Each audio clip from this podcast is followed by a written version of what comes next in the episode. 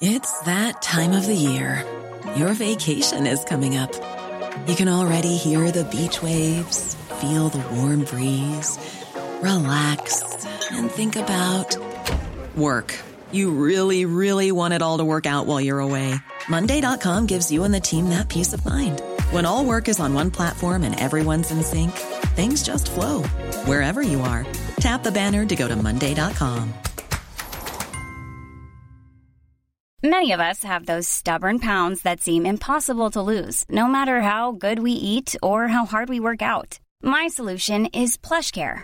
PlushCare is a leading telehealth provider with doctors who are there for you day and night to partner with you in your weight loss journey. They can prescribe FDA-approved weight loss medications like Wagovi and Zepbound for those who qualify. Plus, they accept most insurance plans. To get started, visit plushcare.com slash weight loss. That's plushcare.com slash weight loss.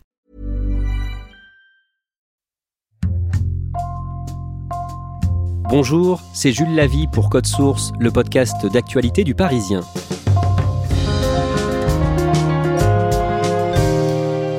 Le braqueur Redouane Faïd, 49 ans, sera jugé dans quelques mois pour son évasion en hélicoptère de la prison de Réau en Seine-et-Marne. C'était le 1er juillet 2018. L'instruction est désormais terminée. C'est son grand frère, Rachid, 14 ans plus âgé, qui est accusé d'avoir préparé et exécuté cette spectaculaire évasion.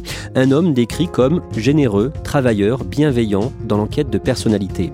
Code Source raconte aujourd'hui l'histoire de Rachid Faïd avec deux journalistes du service police-justice du Parisien, Vincent Gautrono et Damien Delceni, chef de ce service. Damien Delceni, il faut d'abord rappeler qui est Redouane Faïd, un braqueur multirécidiviste connu pour s'inspirer du cinéma pour préparer ses braquages.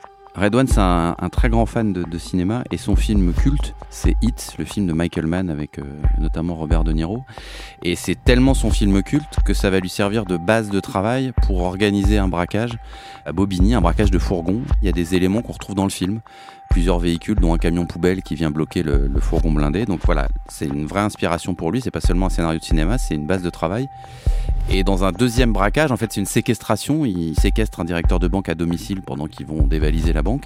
Là, il s'inspire carrément de deux films. Enfin, ils utilisent des éléments présents dans deux films. Un qui est Point Break, qui est un film avec Keanu Reeves et Patrick Swayze. Les braqueurs dans le film portent des masques de président américains. Bon, là, ils vont franciser, c'est-à-dire qu'ils ont des masques de président français. Et pendant ce même braquage, ils vont s'appeler par des noms de couleurs. Et ça, c'est une référence au film Réservoir Dogs de Tarantino, où ils ont tous des noms de couleurs.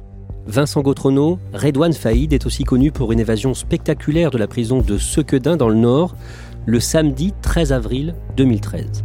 Effectivement, il avait réussi, euh, on n'a jamais vraiment su comment, à faire rentrer euh, en détention des explosifs et une arme. Il a donc euh, un matin décidé de sortir, il a fait exploser cinq portes de la prison et il a pris en otage, en leur pointant une arme sur la tête, plusieurs matons et a réussi à se faire la belle.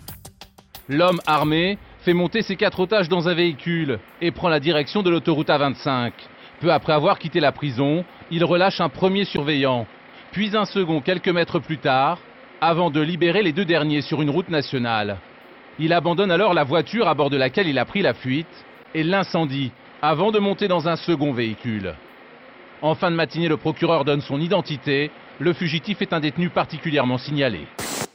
Dans cet épisode, on va raconter l'histoire de la seconde évasion de Redouane Faïd, celle de 2018, à travers le regard de son grand frère, Rachid.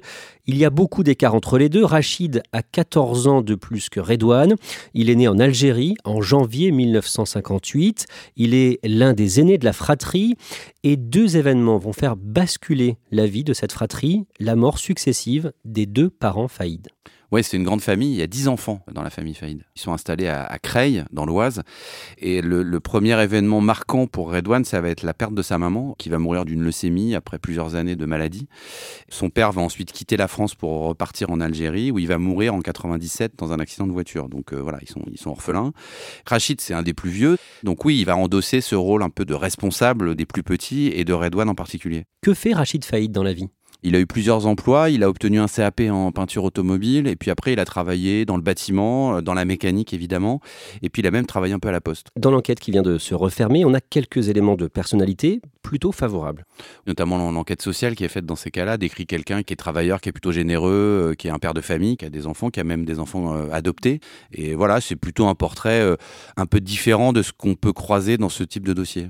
Rachid Faïd a été euh, condamné à de la prison une fois dans sa vie en 2005 pour un trafic de voitures volées, trafic destiné, d'après les soupçons de la police, à financer déjà une évasion de son frère Redouane. Deux ans plus tôt, en février 2003, Rachid Faïd s'était emporté contre la justice devant une caméra de FR3 au début d'un procès de Redouane à Amiens pour la séquestration et le vol d'un bijoutier, d'un banquier et d'un épicier mon frère Faïd Redouane, alors qu'il n'y a pas d'effusion de sang du tout.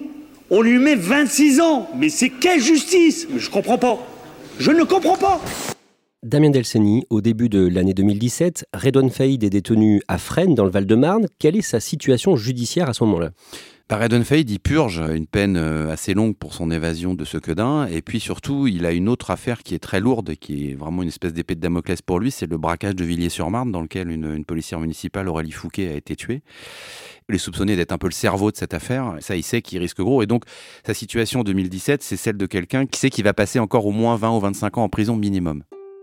Rachid, son grand frère, qui a 59 ans à ce moment-là, se met en tête de faire libérer Redouane et il commence par contacter un membre du grand banditisme corse. Rachid, il voit son frère qui est dans une situation euh, d'isolement en prison, qui est en plus un détenu particulièrement signalé parce qu'il s'est évadé, donc qui a des conditions d'incarcération qui sont assez dures. Et effectivement, il va se mettre en rapport avec des voyous corses, et pas n'importe lesquels, puisqu'il va euh, contacter Jacques Mariani. Son père, Jacques Mariani, c'était Francis Mariani. Et Francis Mariani, c'est un des fondateurs du gang de la Brise de Mer, qui est un gang qui a été fondé il y a très longtemps maintenant en Corse, à Bastia, et qui est un gang mythique parce qu'il est derrière euh, des braquages retentissants, des règlements de compte retentissants. Donc c'est un des un des gros marqueurs du banditisme français. Rachid rencontre plusieurs fois Jacques Mariani? Alors, ils vont d'abord se rencontrer de manière un peu euh, indirecte, c'est-à-dire que Jacques Mariani, il peut pas trop bouger parce qu'il a un bracelet électronique. Il se sait en plus très surveillé par la police globalement. Donc, il va envoyer une espèce d'émissaire à Paris pour rencontrer Rachid Faïd dans une brasserie. Voilà, c'est des, rendez-vous un peu de voyous, quoi. Chacun va un petit peu jauger, c'est-à-dire que Rachid a un projet pour faire évader son frère et euh, Jacques Mariani, il essaie de voir si euh, ça vaut le coup, entre guillemets, de donner un coup de main. Il est question d'argent? Il est évidemment question d'argent, parce qu'une évasion, ça coûte de l'argent. Rachid, ce qu'il cherche, c'est de l'argent, des armes et éventuellement des complices euh, physiques qui peuvent apporter une aide opérationnelle à l'évasion de son frère. En échange de quoi, il va falloir apporter quelque chose, au Corse et à Mariani en particulier. Et ce que va apporter Rachid, c'est des informations en fait. C'est-à-dire que Redouane est en prison, son frère, depuis déjà un moment. Il côtoie quand même pas mal de gens en prison. Et il va arriver avec euh, une liste de détenus euh, qui sont un peu des ennemis de Jacques Mariani. Il va arriver avec une liste de policiers aussi, en disant voilà, ces policiers-là, fais attention, Jacques, ils sont plutôt contre toi et plutôt favorables au clan adverse euh, en Corse.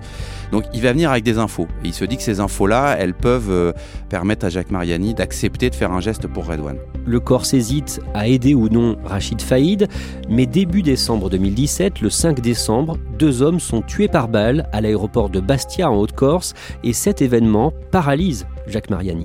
Les faits se sont produits en milieu de matinée à une heure d'affluence. Un groupe situé à l'extérieur de l'aéroport, juste en face du hall d'arrivée des voyageurs, est pris pour cible par un ou plusieurs hommes armés. Cet événement, il va mettre euh, un gros gros coup d'arrêt au projet parce que bah, les projecteurs, ils se mettent sur Jacques Mariani qui est soupçonné d'être euh, non pas l'auteur de ce double assassinat, mais en tout cas d'être un des instigateurs de cette affaire.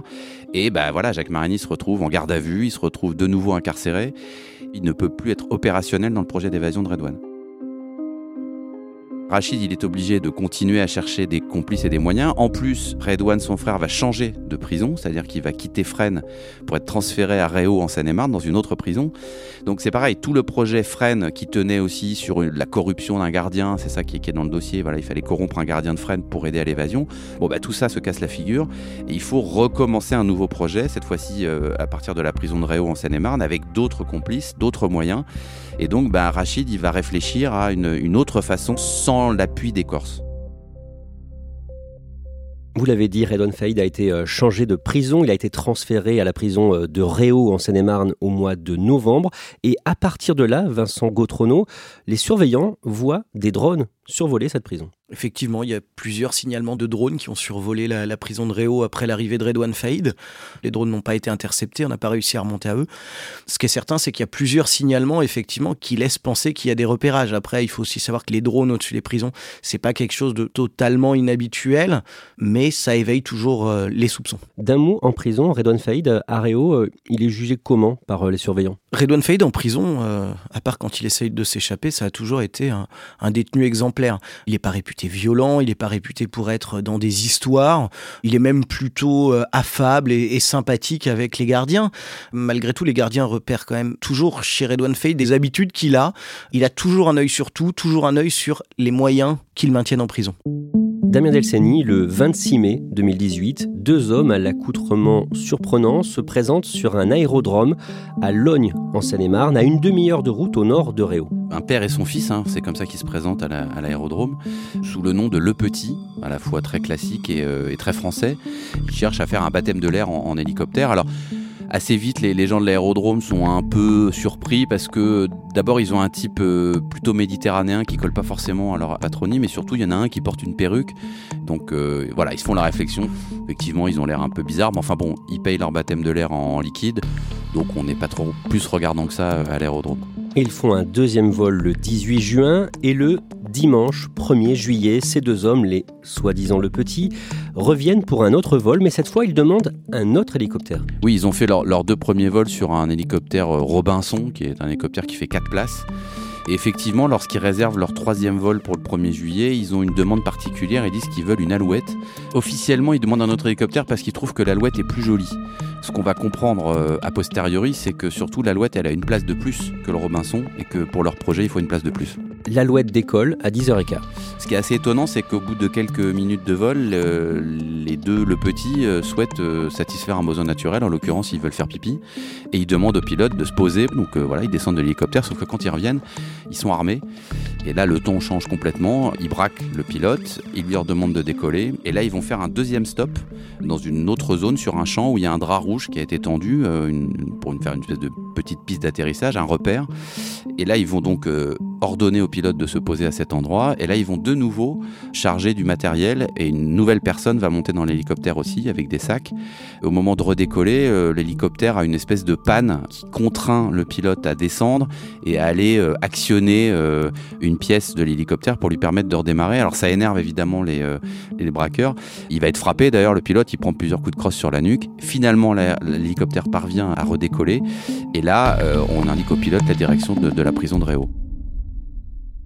Vincent Gautrono, au même moment, dans la prison de Réau, le braqueur Redouane Faïd est au parloir avec un autre de ses frères, Brahim. Il se voit au parloir plusieurs fois par semaine, mais l'horaire de ce rendez-vous a été modifié la veille. On est en pleine Coupe du Monde 2018 et euh, il a vu son frère la veille et il a demandé au gardien de changer l'horaire du parloir du 1er juillet. Son frère devait venir euh, dans l'après-midi et il explique qu'il y a des matchs de foot et il a envie d'en profiter euh, l'après-midi dans sa cellule, donc il préférait avoir un parloir le matin. Ça pose pas de problème au gardien, d'autant que son frère venant trois fois par semaine, c'est habituel qu'il y ait des changements d'horaire, ça paraît pas surprenant et donc vers 9h15, il a rendez-vous au parloir avec son frère.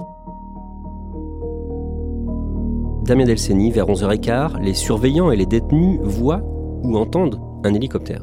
Ils l'entendent effectivement et cet hélicoptère il va venir se poser dans la cour d'honneur de la prison. Alors qui a un avantage euh, particulier pour eux ce jour-là, c'est qu'elle n'est pas équipée de filins. Il y a des filins au-dessus de certaines prisons justement pour éviter les poses d'hélicoptères. Donc il n'y a pas en gros d'objets qui permettent de stopper la, pose d'un hélicoptère. Donc l'hélicoptère il va venir se poser doucement dans cette cour d'honneur de la prison. Et donc dans l'hélicoptère il y a les soi-disant le petit qui ont braqué le pilote. D'après l'accusation, qui sont ces hommes? Pour eux, dans l'hélicoptère, il y a Rachid, le frère de Redouane, il y a son neveu, qui s'appelle Isaac, et il y a un troisième homme que euh, l'accusation décrit comme un certain Steve, qui lui n'a pas de lien de parenté avec les Faïd, mais qui est le copain de Cray, d'un neveu de Redouane. Donc voilà, en gros, il y a deux membres de sa famille et un copain de Cray.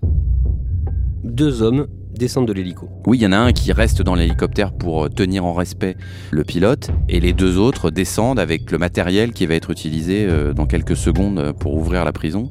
Ils sont armés aussi, évidemment. Ils jettent aussi des fumigènes dans la cour pour en fait aveugler, rendre la, situation très compliquée pour les gardiens qui sont dans les miradors et qui ne peuvent donc pas trop trop voir ce qui se passe et surtout pas leur tirer dessus.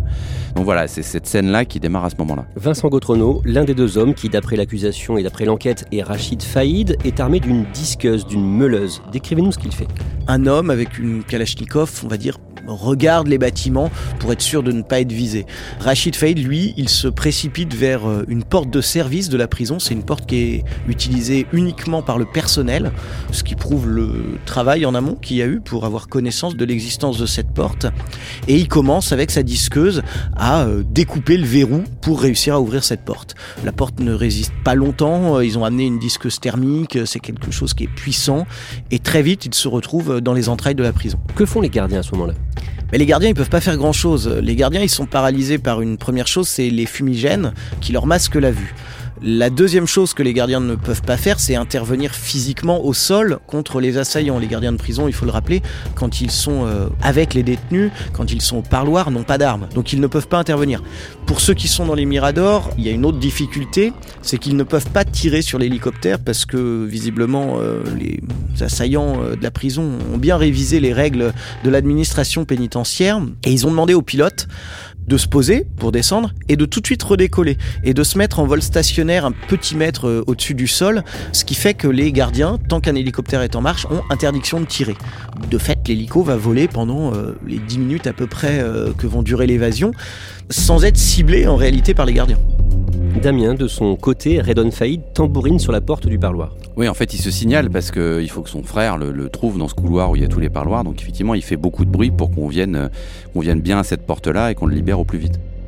La suite, c'est Rachid Faïd qui arrive devant la porte du parloir où sont euh, Redouane Faïd et, son frère Brahim.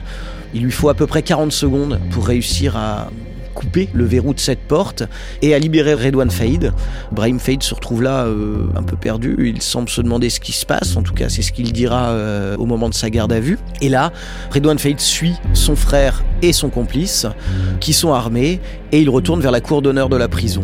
Arrivé dans la cour d'honneur de la prison, Redouane Faïd a pris la disqueuse en main, il la pose dans l'hélico, quelqu'un qui est déjà monté à bord lui, tend une Kalachnikov et il fait le tour de l'hélico en pointant euh, les, les miradors pour être sûr de ne pas se faire tirer dessus. Il monte dans l'hélico euh, qui s'envole euh, sous les vivas des détenus. Certains ont même filmé la scène.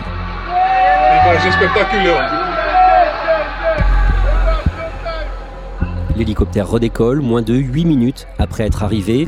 Il est retrouvé à midi 45, en partie brûlé, à Gonesse dans le Val d'Oise, sur une voie d'accès à une station totale.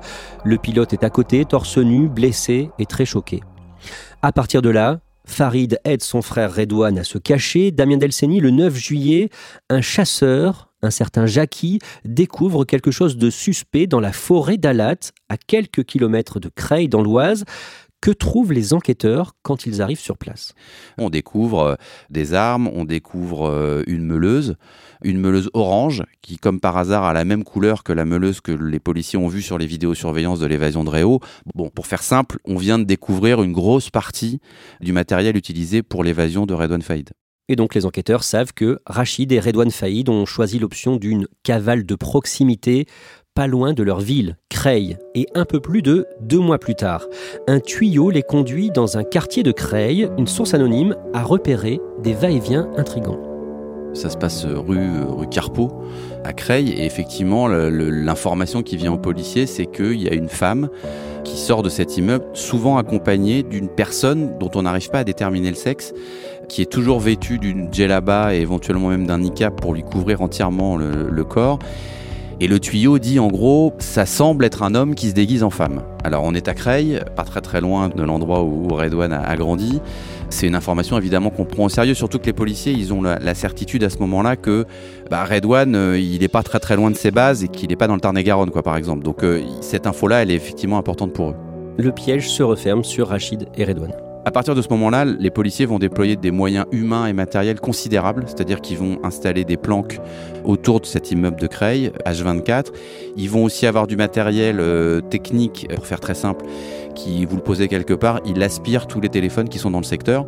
Donc c'est comme ça qu'ils vont repérer des portables qui s'avéreront être les portables de Faïd et de ses complices. En fait, les policiers ils vont déployer une sorte de NAS pour euh, enfermer Rachid et Redouane. Finalement, le 3 octobre, des policiers d'élite, RAID et BRI, se déploient dans le quartier Vincent Gautrono dans la plus grande discrétion. Ça fait en réalité plusieurs jours qu'ils ont la conviction que cette femme en burqa n'est pas une femme en burqa et que c'est Redouane Faïd. Ils vont donc euh, discrètement resserrer le quartier. Et donc effectivement, à un moment, ils ont la confirmation absolue que c'est bien Redouane Faïd dans cet appartement. Ils décident de passer à l'action. Mercredi 3 octobre, 4 heures du matin, les policiers d'élite interviennent. Effectivement, ils arrivent à rentrer euh, très très discrètement dans cet immeuble-là. Ils le font très tôt pour éviter d'être repérés. Et donc très discrètement, euh, ils montent jusqu'à la porte euh, de cet immeuble et ils pénètrent dans les deux appartements. Et dans l'un des deux, c'est le jackpot, ils trouvent Redouane Faïd au lit. Sur sa table de nuit, il y a une arme de poing. Rachid Faïd est là, lui aussi? Rachid Faïd est dans l'autre pièce. Redouane Faïd est au lit euh, avec une, jeune femme. Dans le salon, euh, il y a effectivement euh, Rachid Faïd et un cousin de la famille Faïd. Eux aussi sont endormis, sont surpris dans leur sommeil. Et au pied de leur lit, les, policiers vont trouver un Uzi, un pistolet mitrailleur. L'enquête sur cette évasion et cette cavale est donc terminée. Il devrait y avoir un procès à la fin de l'année 2022 ou début 2023. Damien Delceni, que risque aujourd'hui le grand frère de Redouane, Rachid Faïd? Alors Rachid Faïd, déjà, il a 64 ans aujourd'hui. Ça compte parce que la peine de prison qui va lui être infligée, euh, ça tournera forcément autour de 10-15 ans. Donc ça veut dire que voilà, il va partir pour de longues années de détention et dans des conditions évidemment pas évidentes puisqu'il va être assez surveillé du fait de cette évasion c'est quelqu'un qui a une, des perspectives assez sombres en fait. Pendant ces auditions, Rachid n'a pas nié, il n'a pas voulu dire si ce projet d'évasion venait de lui ou non. En revanche, il a expliqué pourquoi il y a participé. Il a toujours refusé de répondre aux questions en disant que tant que les conditions de son frère et les siennes seraient ce qu'elles sont, c'est-à-dire indignes, il participerait pas à l'enquête, il répondrait pas aux questions. Mais en revanche, il a effectivement cette phrase qui est une forme d'aveu un peu en creux où il dit euh, voilà, je vous dirai pas qui commence à s'organiser, qui a décidé quoi. Moi, ce que je vous dis, c'est que j'ai trouvé euh, impératif pour un frère d'aller en sortir un autre qui est, euh, selon lui, dans un mouroir, c'est-à-dire dans une avec des telles perspectives de sortie lointaines, quand on parle de sortie en 2046 ou en 2050, ça paraît une éternité, surtout à l'âge qu'ils ont. Et donc lui, il s'est fait une mission d'aller le sortir d'un endroit où il pense que son frère va mourir en fait.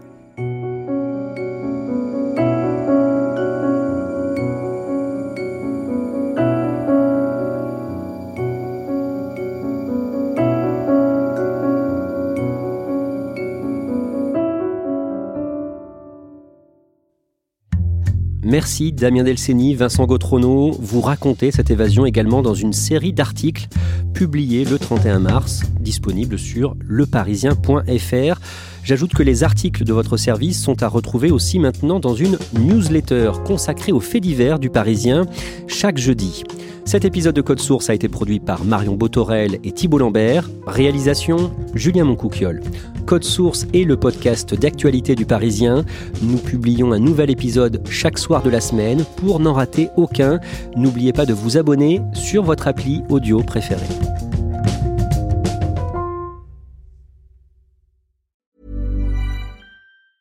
Hey, it's Paige DeSorbo from Giggly Squad. High quality fashion without the price tag. Say hello to Quince.